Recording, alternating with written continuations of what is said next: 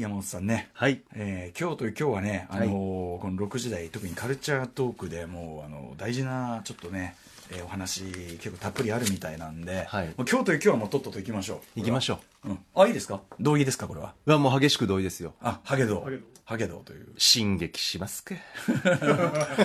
あちゃんとねそっちに振っていただいて。本編に刺激します？刺激しますか？始めますか？じゃあどちらが唇を切りますか？行かせていただきます。お願いしますアフターシックスジャンクション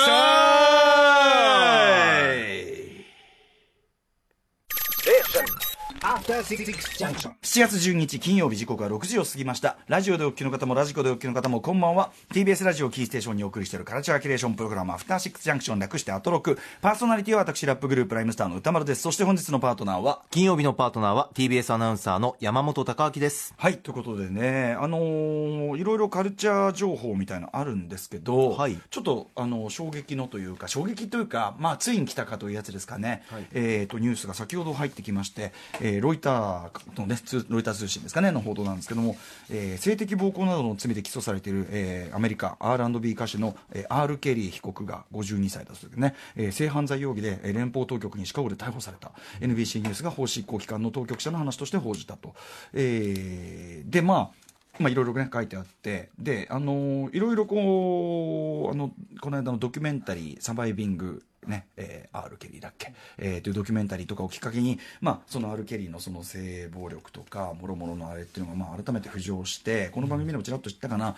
あの要は僕らね、あのーまあ、R・ ケリーだけではないんですけど、えー、R&B の曲の、まあ、非常にこう性的なねそれもあけすけな性的な表現含む、えーっていうのを、まあ、ウィークエンドシャッフル時代ですね。ええっとまああの歌としてはすごく音として、まあ、日本人ほらあの歌詞とさ、あの聞こえをさ洋楽だと分けて聞いてることが多いじゃないですか、はい。あの歌詞の意味をそれほど考えずに聞くというね。あの視聴習慣が割とね歴史的にありますけど、えー実際に歌詞をあの意味を知ってみるとこれとんでもないこと歌ってるぞっていう。でもいい歌だねゲラゲラみたいな感じでやってたわけで、R・ ケリーさんはまあ割とやっぱりそのそれの、えーまあ、なんと代表格というかね、まあ、はっきり言ってでもその R&B 歌手としての R・ ケリーっていうのはその、えっと前にこの番組でちらっとこのね R・ ケリーのこの性暴力の容疑の話に触れた時も言いましたけど、まあ、影響力がもう長年かつ広範かつ深くにわたりすぎててもうその R・ ケリーという存在を音楽業界からなかったことにするのはぶっちゃけ不可能というぐらいちょっと巨大な存在なんですね、まあ、売り上げから言っても後世に与えた影響から言っても、まあ、アーティストとして、まあ、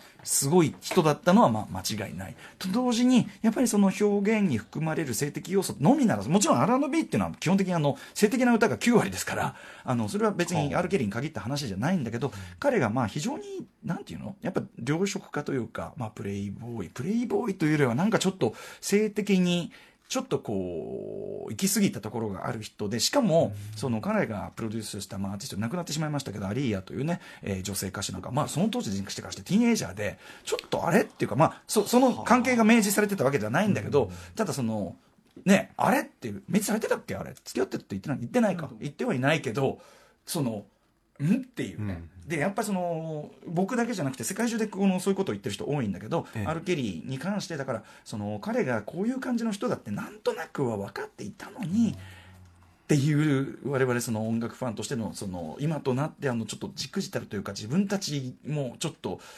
ダメだったかもしれないなっていうかダメだったっていうかでも本当のことは分からなかったわけだけど、うん。うん。あのなんとなく分かってはいたのにってとこがなんかちょっとこうよよくなかったなっていうようなのを起こすようなね話でもあって、まあ、それがついに、えー、とそのドキュメンタリーのあれとかで、まあ、一応まだ本人あの容疑まだ否認、えー、としている状態なのかな、えーなのでちょっとこういうのはねまたあの冤罪とかも全然ありますし例えばマイケル・ジャクソンとかもそうだけど、あのそういう裁判を起こされましたと。で、まあ、やっぱり我々ねこう面白おかしい部分に飛びついちゃって、えーでなんかマイケル・ジャクソンなんかその長年そういうイメージだけが先行して語られてきたけど結局その、えー、と裁判とかあと FBI の長年の捜査とかで結局あの明快に明らかになったことって全然なくてマイケル・ジャクソンに関してはもうあの、まあ、これ西田豪太君の研究とかをもちろん僕は元にしているんで、えーだけどその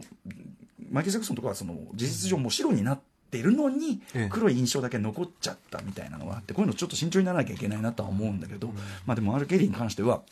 まあ、現状ちょっとかなりこういう感じで、えー、流れてるということで、まあ、以前番の番組で特集もやったし、それで本も出してね、えー、やったりして、まあもちろんその他にもね、トリー・ソングスさんとかですね、えー、いろいろ愉快な歌を使ってる人、えー、いっぱい愉快ないい歌を作ってる人いっぱいいて、もちろんアルケリー自身の音楽のもちろん価値というのもさっき言ったように歴史的価値っていうのはちょっともう否定できないレベルになるので、なんだけど、そうそう、まあ一応そういう特集とかやってた身としてね、ちょっと一応このお話を伝えさせていただきました。まあ今後どういうことになるのかもちょっと注視していきたいなというような感じでございますというね、はい、えー、ことですね。ただまあそのね、あのー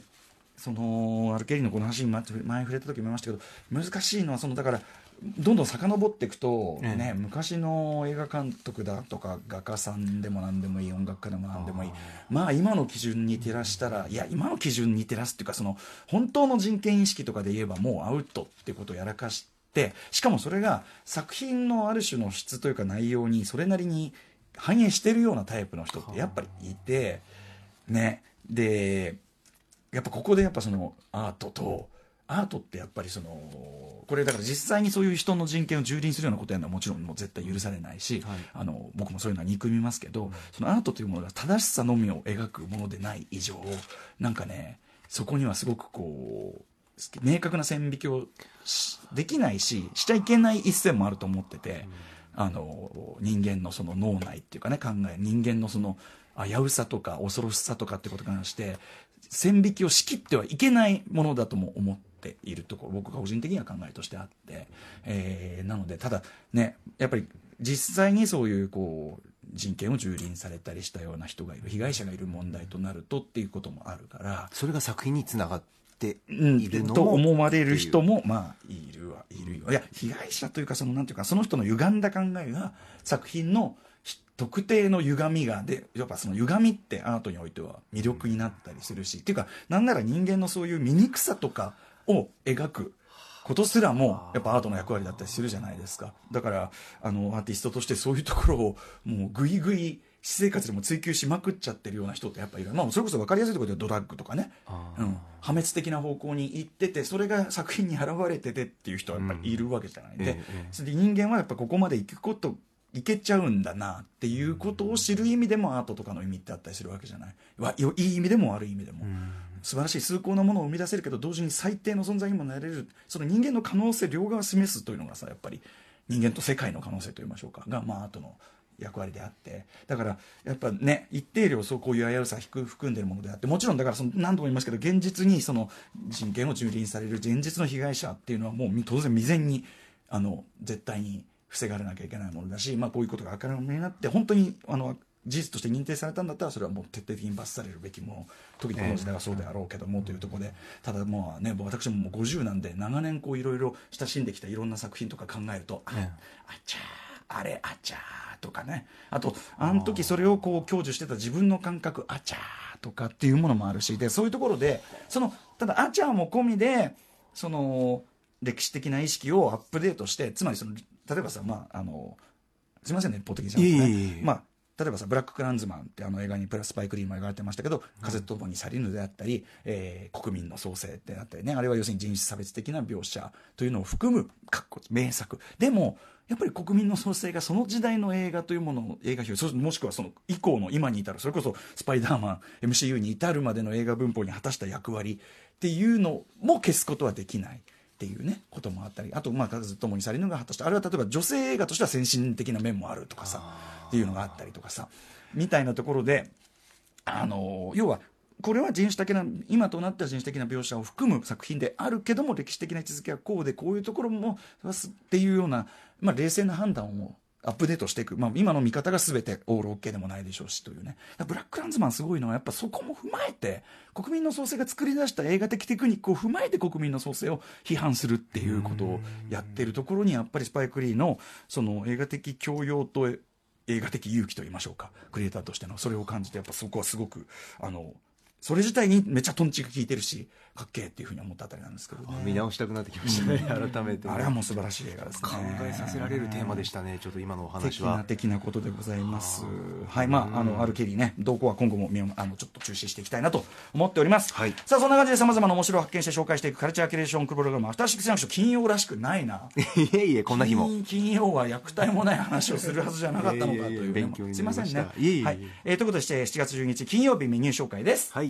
この後のカルチャー最新レポートでは、人気漫画、進撃の巨人の作者、伊佐山はじめさんが登お場。久しぶりです。リスナープレゼントもあるそうです。久しぶりにね、ウィークエンドシャッフル時代に伊佐山先生に書いていただいたねこれ色紙をね、今ね、置いております。これ、これ、ミカサですもんね、これ、おそらくね。ねあの、宇垣さんが、あれですよ、コスプレした人ですよ。そうですね、スポーツで見ましたよ。ね、はい。えー、そんなこんなで、リスナープレゼントもあるということなので、皆さんお聞き逃しなきを。えー、そして、はい、その後6時半からは歌丸さんが最新映画を評論、週刊映画辞表ムービーウォッチメン。今夜扱うのは MCU 最新作、スパイダーマンの新たな戦いを描く、スパイダーマンファーフロムホームです。そして C からミュージックゾーンライブダイレクト、今夜のゲストは、えっ、と、まあ、ラッパー上手い人いっぱいいますけど、ある意味、そのプロの、俺たちプロのラッパーから見て、あいつらは上手いっていうトップの二人です。ちょっと世代が違うもちろんかっこいい。もちろん、もちろん、もちろん、皆さんから見てもかっこいい。もうでも本当にね、ラッパーズラッパーな二人だと思います。えー、 AKLO さんと NORIKIYO さん、この二人のあのコラボ